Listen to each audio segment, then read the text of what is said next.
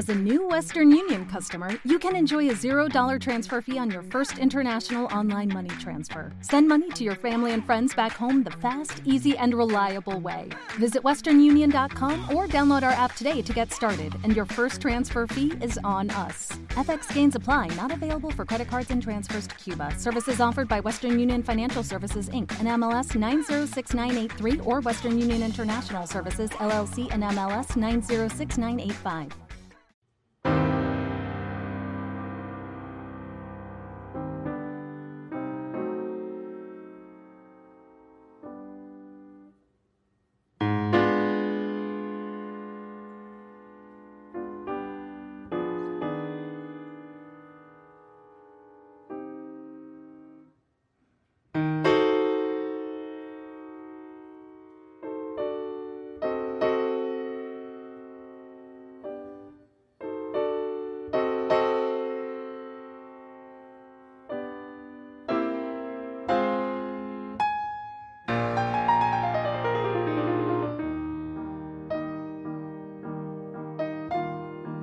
Hola, ¿cómo están? Bienvenidos a un nuevo capítulo de Visión Sinfónica, el episodio número 4 de esta segunda temporada.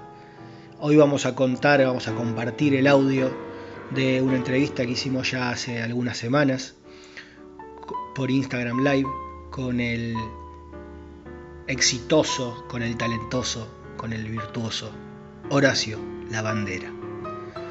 Creo que no necesita muchas más presentaciones que decir que es argentino, que es pianista y el resto seguramente ustedes lo conocen.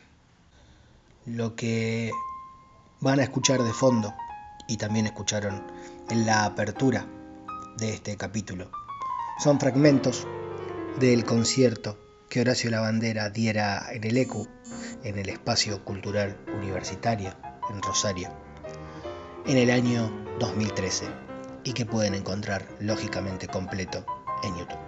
Los dejo con Horacio Lavandera.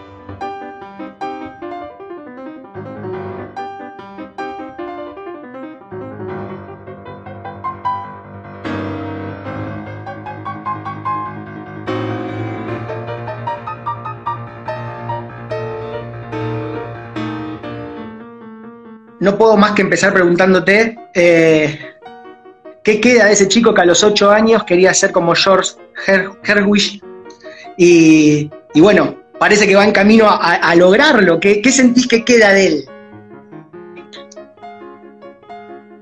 No, sigo siendo el mismo. Eh,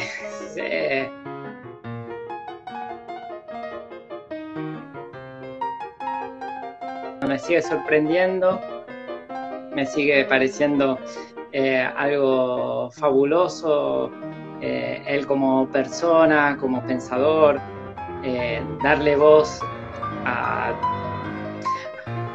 un montón de cosas que, no la tenían. En, primer lugar, su, obra principal es por Chambé, ¿no? Entonces, de esta manera, hacer una ópera sobre la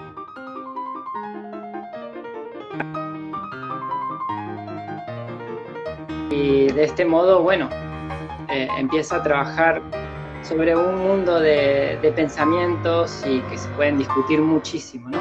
Entonces yo, bueno, siempre puse el foco en esa manera de, entender el arte de él y, eso es lo que me identificaba. También me identificaban otras, otras muchas cosas. Era una, una persona que nació en una ciudad, yo nací en una ciudad también como Buenos Aires, llena de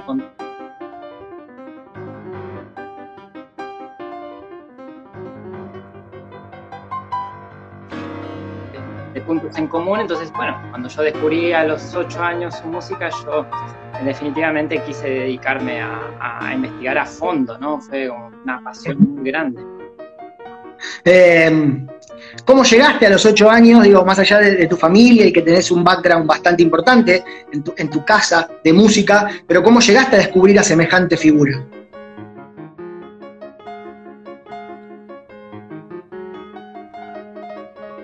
Por ejemplo, el otro día yo estaba ordenando todo, en mi estudio acá todos los discos y imagínate que, yo crecí eh, poniendo al lado de mi padre los discos de long play, los tengo todos acá en, las cajas. tengo el reproductor. Así que, bueno, estoy rodeado de cassettes y long play también, o sea, algo que para muchos jóvenes que...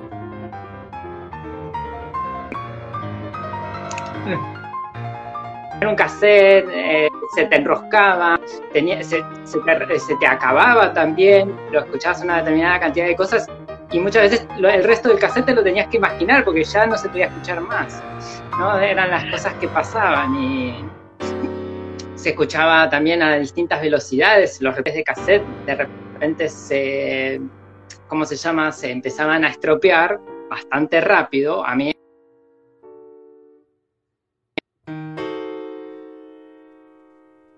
cambiando de tonalidad y, esas cosas, ¿no? Entonces eso es lo, lindo de lo analógico, ¿no? Claro. Así que bueno, sí, mi manera de descubrir la música era a través de mi hermana que estudiaba ballet. Ella tenía cuatro años, yo tenía dos años y medio. Eh, o sea que muy chiquito, yo y la, acompañaba, iba a los...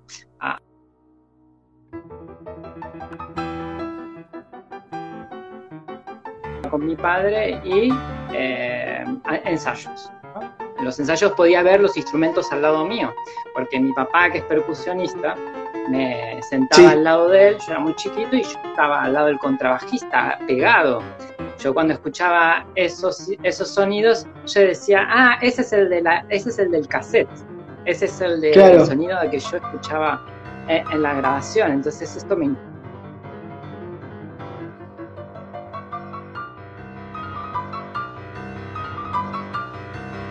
¿Y nunca se te ocurrió ningún otro instrumento que no sea el piano? Sí, todos. Bueno, yo, em, como veía a mi papá que tocaba al lado del contrabajista, yo quería tocar con mi papá, entonces lo mejor quizás era tocar el contrabajo, ¿no? Eh, claro. Mi tío era guitarrista, así que, bueno, qué sé yo. pero yo era muy chiquito para empezar a estudiar el contrabajo, y sigo siendo chiquito para tocar el contrabajo. Claro tan grande para el contrabajo. Así que, bueno, después yendo a lo de mi tía abuela, descubrí el piano y de esa manera la escuchaba a ella tocar con tanta pasión que yo me quería dedicar a, bueno, pedí, inmediatamente pedí el piano, ¿no? Dije, quiero eso, quiero, quiero tener algo de eso así en mi casa, pero yo no tenía piano. Claro. Y, o sea que la única forma de estudiar piano era cuando no había forma en tu casa.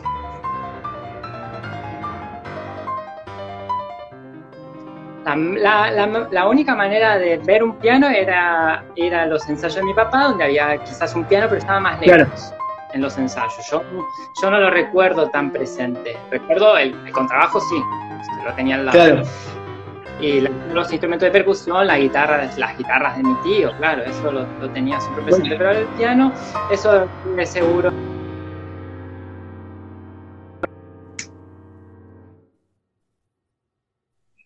Y entonces el primer piano yo lo tuve a los siete años.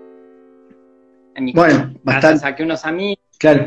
que tenían una compañía de mudanza, me trajeron un piano que era de, la, de quien era la esposa de mi tío en ese momento, eh, que me prestaron e, ese piano que estaba en Rosario o en Reconquista, por ahí, en Santa Fe. Y eh, ese piano fue mi primer piano. Y arranca una carrera porque, a ver, de entre esos siete años y los 15, los 16, donde diste tu, primer concierto eh, así solista importante, pasó muy poco tiempo, digamos, pasó, pasó cuántos, siete u ocho años hasta que, hasta que pudiste, hasta que pudiste llegar. ¿Cómo te sentiste el día que te dijeron vas a hacer un concierto solista, vas a, vas a arrancar y te vas a presentar frente a un público? No, eso se fue dando naturalmente, pero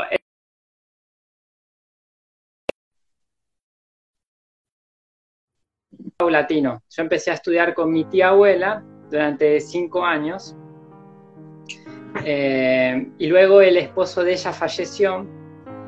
Em, por lo tanto, las, mis clases fueron cada vez más esporádicas, ¿no? Tuvo problemitas familiares de este, este tipo, eh, ella no se sentía muy bien, entonces tuve que buscar un nuevo maestro.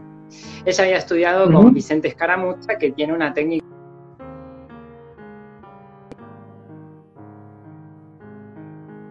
de Marta Argerich, de Bruno Gelber.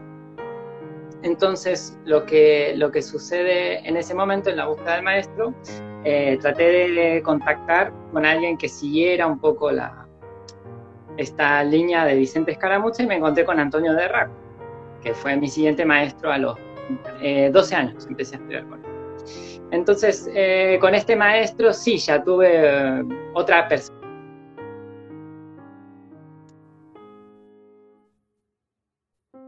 persona se había formado muy bien, pero no se había dedicado a hacer conciertos porque en mi familia, cuando era joven y eso, eh, estaba mal visto que una mujer se dedicara a la música, se dedicara a hacer conciertos.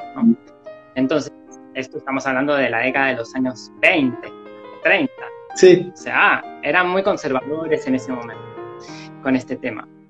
Entonces, bueno, mi tía siempre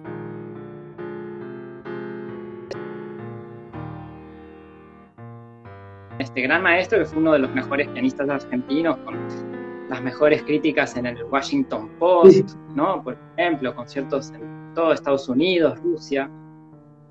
Eh, eso es una gran carrera en los años de posguerra, eh, años 40, años 50, y después se dedicó muchísimo a la, a la enseñanza.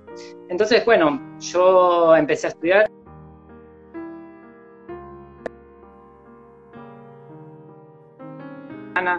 con él y me empecé a preparar para hacer distintos concursos. Y a partir de estos concursos se fue dando todo, fui ganando muchos premios y de este modo eh, empecé a dar mis conciertos. Entonces, a lo que quiero decir, todo fue muy gradual, yo estudiaba 12 horas por día, yo estudiaba todo el día, así que, bueno, preparándome para, para ver qué,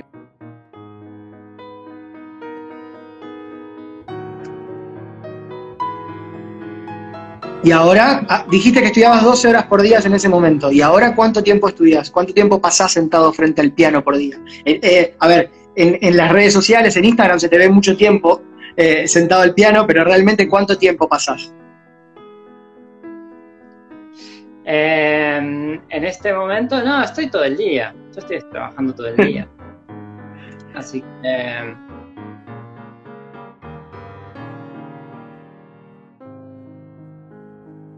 mi música, eh, analizando obras que vaya a tocar en el futuro.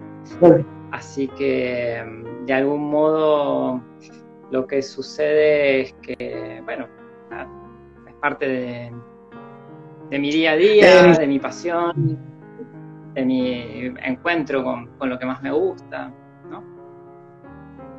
Bien, te llevo. Dice que sos un cuentes cómo llegaste a, ser también director de orquesta, digamos, otra faceta tuya que tiene bastante que ver, pero que no es lo mismo. No, no, claro, eh, por supuesto que no. Yo desde el año 2000, 2008, en el 2008 empecé a trabajar con, Jorge Rotter, que es un gran director eh, de orquesta de Argentina, que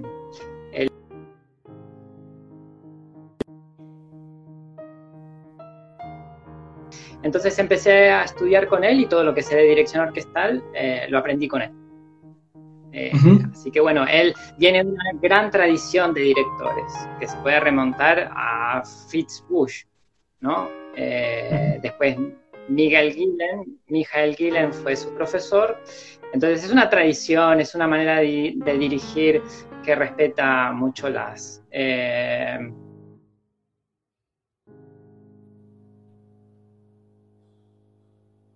de la ejecución musical, ¿no? Eh, entonces esto es lo que me gusta a mí.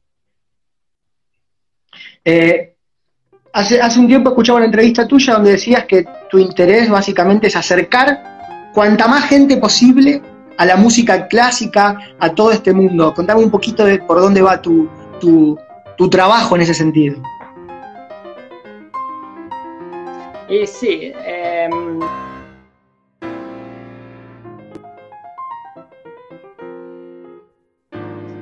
personas pueden emocionarse con, la música clásica.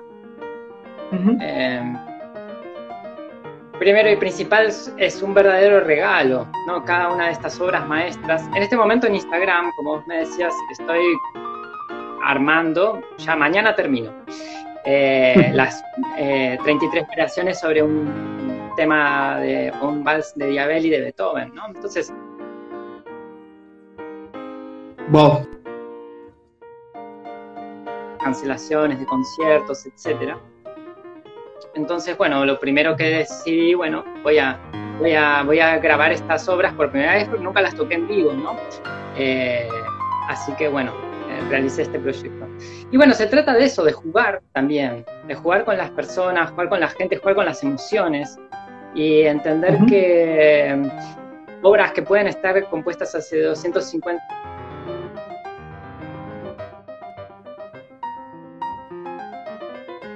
político que lucha contra eso, ¿no? quiere que se mantenga una élite, eh, no solamente en el poder cultural, en un poder eh, en todos los sentidos, ¿no? Entonces hay que luchar contra eso, porque eso es lo que nos, nos digamos, nos limita. Y entonces eh, somos seres humanos, tenemos que defender en lo posible las luchas del pasado para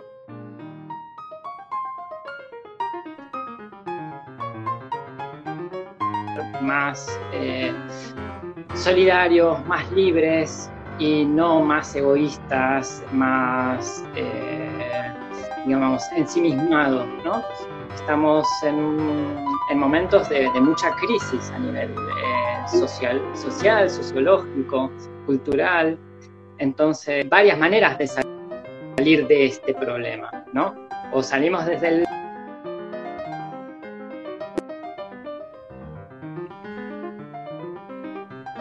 donde todo se queda, eh, digamos, encapsulado, y en eso nos toca a los que nos dedicamos a la música clásica, queda encapsulado en algo muy pequeño, muy de nicho, y contra eso no, eso no tiene nada que ver, ¿no? Claro, totalmente. Eh, bueno, ¿cómo estás llevando todo este tema del no poder eh, dar conciertos, de la cuarentena? Sé que te agarró de gira. bueno, ¿cómo lo venís Por suerte, eh, estoy en Buenos Aires. Si hubiera pasado esto hace un año, hubiera sido un problema enorme porque estaba en Estados Unidos, hace dos años, perdón. Y si hubiera, me hubiera tocado el año que viene, yo estaría en Alemania. Así que felizmente se dio en el 2020, porque hubiera sido dramático.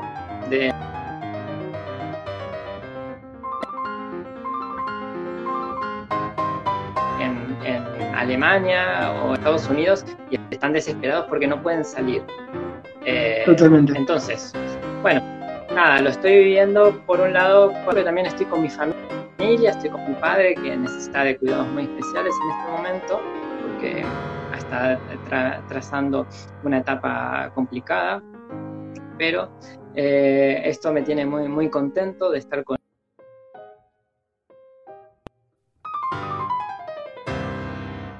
obras nuevas, eh, ver distintas posibilidades. Ya te digo, no me puedo poner a pensar demasiado en lo que pasó porque para mí fueron conciertos en Alemania, en Canadá, en Estados Unidos, en China, todo cancelado. Así que prefiero pensar en cosas nuevas, ¿no? En la oportunidad de poder compartir con tu familia este tiempo, que no es poca cosa para alguien que viaja tanto como vos. Claro, sí, sí, sí, eh, compartir con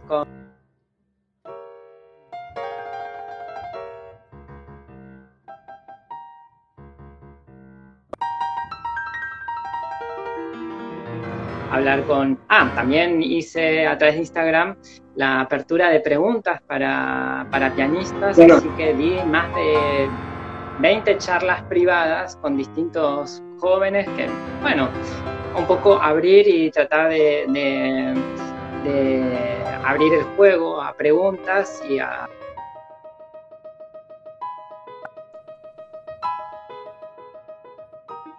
en un momento donde no están con clases y no están eh, con contactos, bueno, una manera de, poder ayudar a, quien lo necesitara, ¿no? Claro, te, saco un poquito de la música, pero a penitas, porque también vi que te gusta el fútbol. vi que, en Instagram eh, pusiste algo relacionado a, a, Riquelme, a Boca. Eh, contame un poco de eso, porque a lo mejor su fanatismo por Boca. Hecho, fuiste a votar en las últimas elecciones. Claro, bueno, eh, yo soy eh, fanático de Juan Román Riquelme y tiró de boca, yo dejé de ser de boca. Así el tanto? que yo estaba enemistadísimo con lo que pasó, con todas las decisiones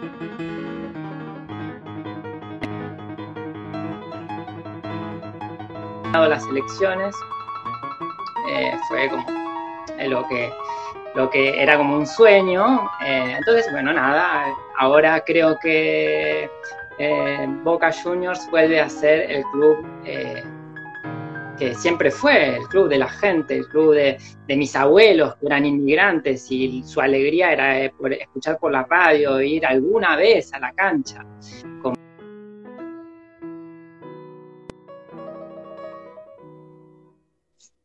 ¿Eh? sino que parecía un club ya de, no sé,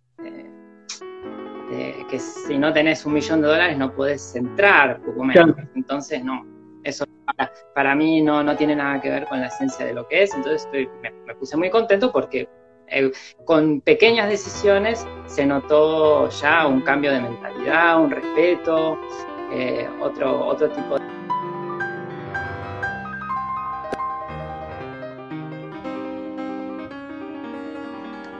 Claro, y, si tuvieras que comparar a, Juan Román Riquelme con alguien, con algún compositor de la música clásica, ¿con quién lo compararías?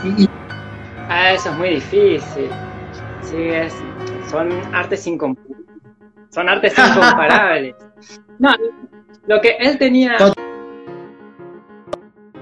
Pero bueno, además de tener un control excepcional de, la pelota técnico, él tenía también un control temporal que sucedía durante los 90 minutos del partido, ¿no? Él era como un maestro, digamos, era como alguien que dominaba temporalmente el juego, entonces sofocaba de ese modo a los rivales.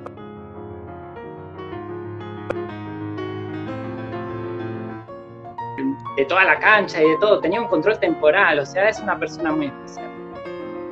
Eh, eh, bueno, a ver, si te tuvieran que decir, bueno, no, no el piano, elegí otro instrumento para ir a tocar ahora, vamos a jugar. ¿Lo conoces o no? Pero ¿qué otro instrumento te gustaría?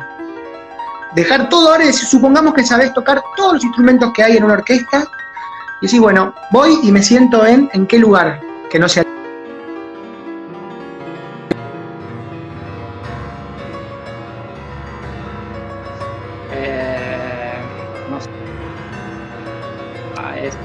de los pueblos originarios. Me interesan mucho los instrumentos mapuches. El otro día estaba hablando con, eh, eh, con un pianista chaqueño y me contaba también de los instrumentos que hay eh, de los pueblos Pom. Así que bueno, todo esto me parece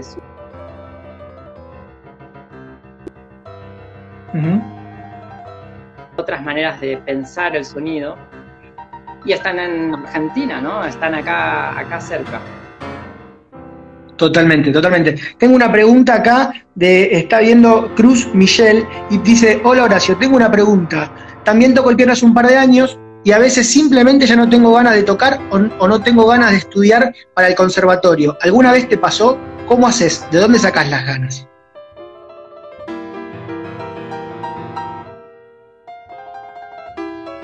No, no, no, me pasó. Eh, no sé, no sé qué contestarle. Eh, Bien, si nunca te pasó, eh, no sabes qué contestar, lógicamente. No, no, o sea, lo, primero que tenés que pensar es en crear, en crear vos mismo tus, propios, tus propios, tus propios técnicos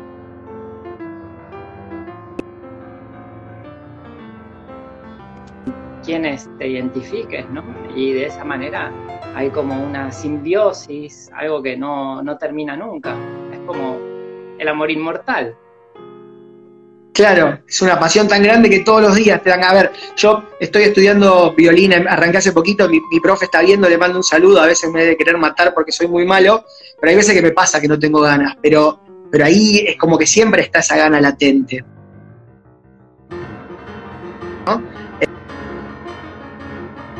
Bien.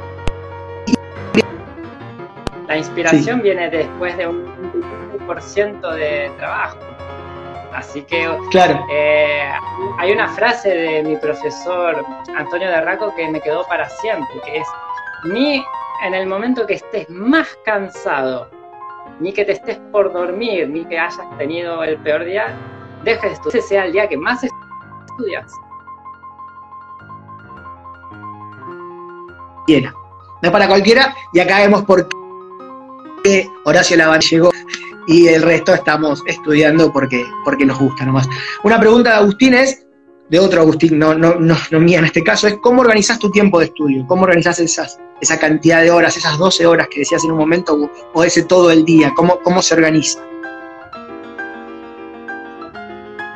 Eh, con objetivos. Tenés que tener los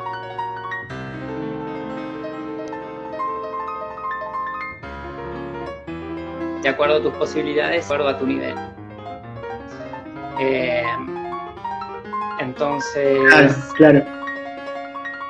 es muy importante que al, al abordar una obra nueva tengas ya un mapa de lo que va a suceder en esa obra, no que estés improvisando en, con tu uh -huh. instrumento. A ver,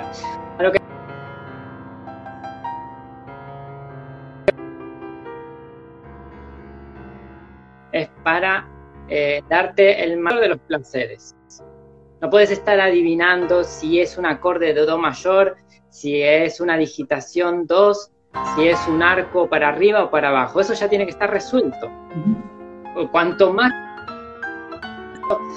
yo puedo recomendar un estudio muy por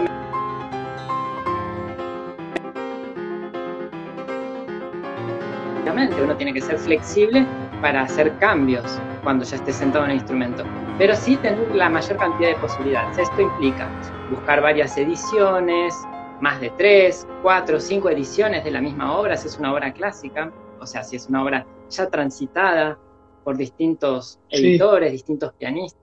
Y de esa manera vas a entender, sin estar perdiendo el tiempo en el instrumento, qué es lo que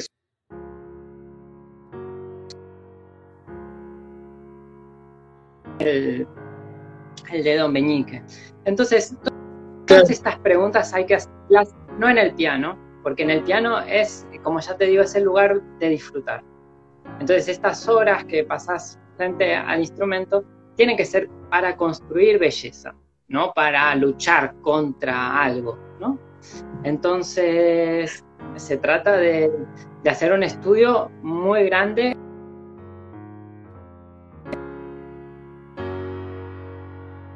instrumento.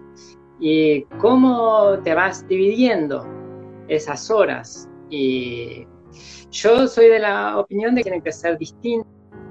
Entonces, todos los días tenés que empezar con escalas distintas eh, o las tocas a último momento. Otro día probás a primera hora de la mañana, que es un consejo muy bueno, tocar las horas enteras, a ver cómo salen, te grabás, te filmás, a ver qué es lo que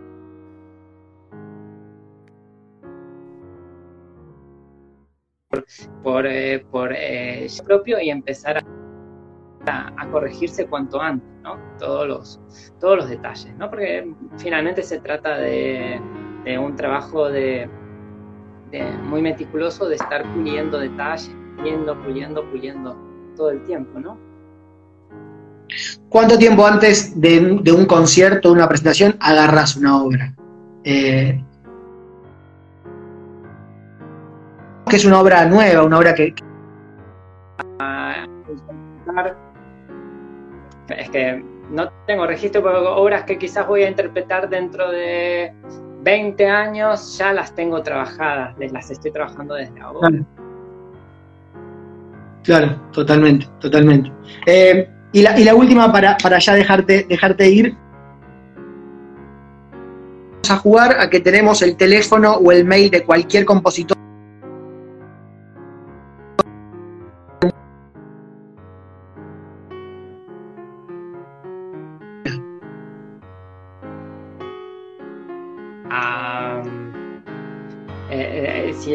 Si, repregunta es si yo tuviera era la posibilidad de verme con algún compositor, de hablar con un compositor.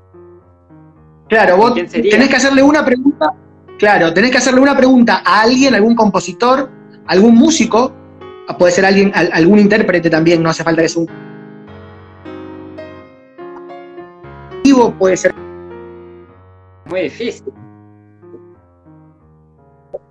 eh, eh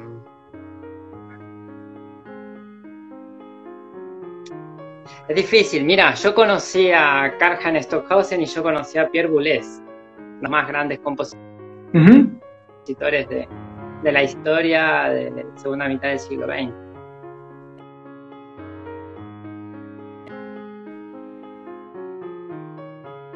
Y poder eh, cenar, en el caso de Stockhausen, estar en su estudio. y es algo maravilloso. Y del pasado es difícil. Eh, y eh, te diría Johann Sebastian Bach, quizás es, lo ideal. Tendría que reforzar mucho mi alemán. Podemos.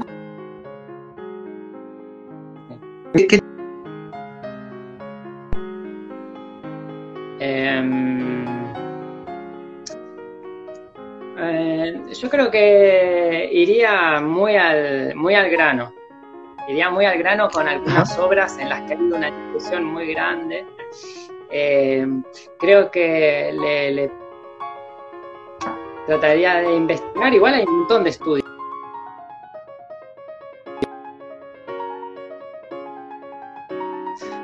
con preguntas sobre, sobre lecturas de la fuga. Hay, hay muchas discusiones en algunas especialmente y tener su punto de vista sería bastante interesante. Em, creo que hay algunas preguntas eh, sobre eh, el mapa armónico que él, se, él tenía previo a hacer una fuga que, que me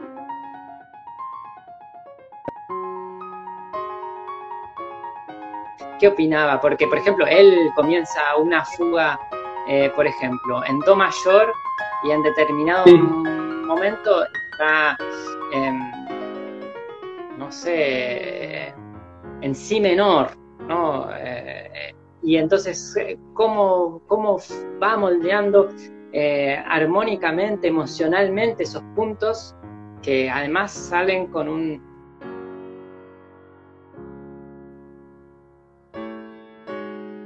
sea capaz de, de hacer estas construcciones a cuatro, cinco, seis voces y pueda eh, muchas veces en libertad y muchas veces mm, con mucha rigurosidad crear este tipo de, música. Así es, eh, creo que le, haría muchas preguntas, le insistiría tanto, me cortaría el teléfono. bueno, puede pasar. A ver, eh, para, para, para ya dejarte libre aquellos que se quieran comunicar con vos por esto de, decisión de ayudar, eh, ¿cómo, pueden hacer?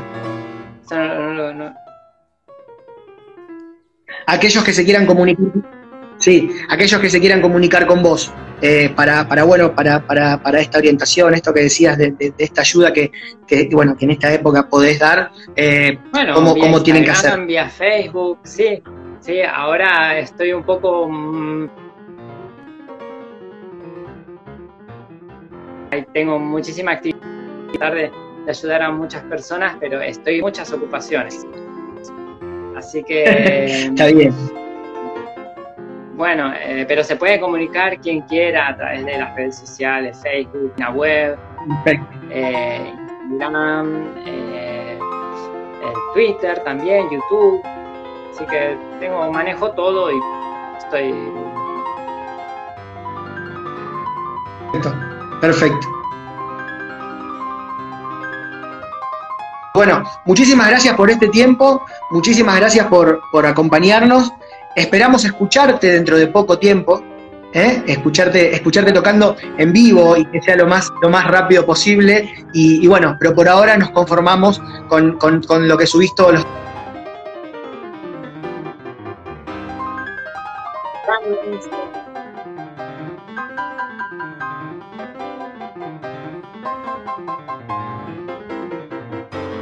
así que bueno, mañana es el, el final de las variaciones Diabelli, así que ya estoy pensando eh, ¿qué sigue? Porque es, una obra colosal, es de las más grandes que se haya escrito en la historia de, los grandes compositores, Beethoven, ¿no? en este caso, para piano. Así que, bueno, mañana se termina. Fueron 33 días seguidos. Espero que hayan disfrutado, como siempre, tanto esta entrevista como nosotros. Nos volvemos a encontrar en cualquier momento en esto que es Visión Sinfónica.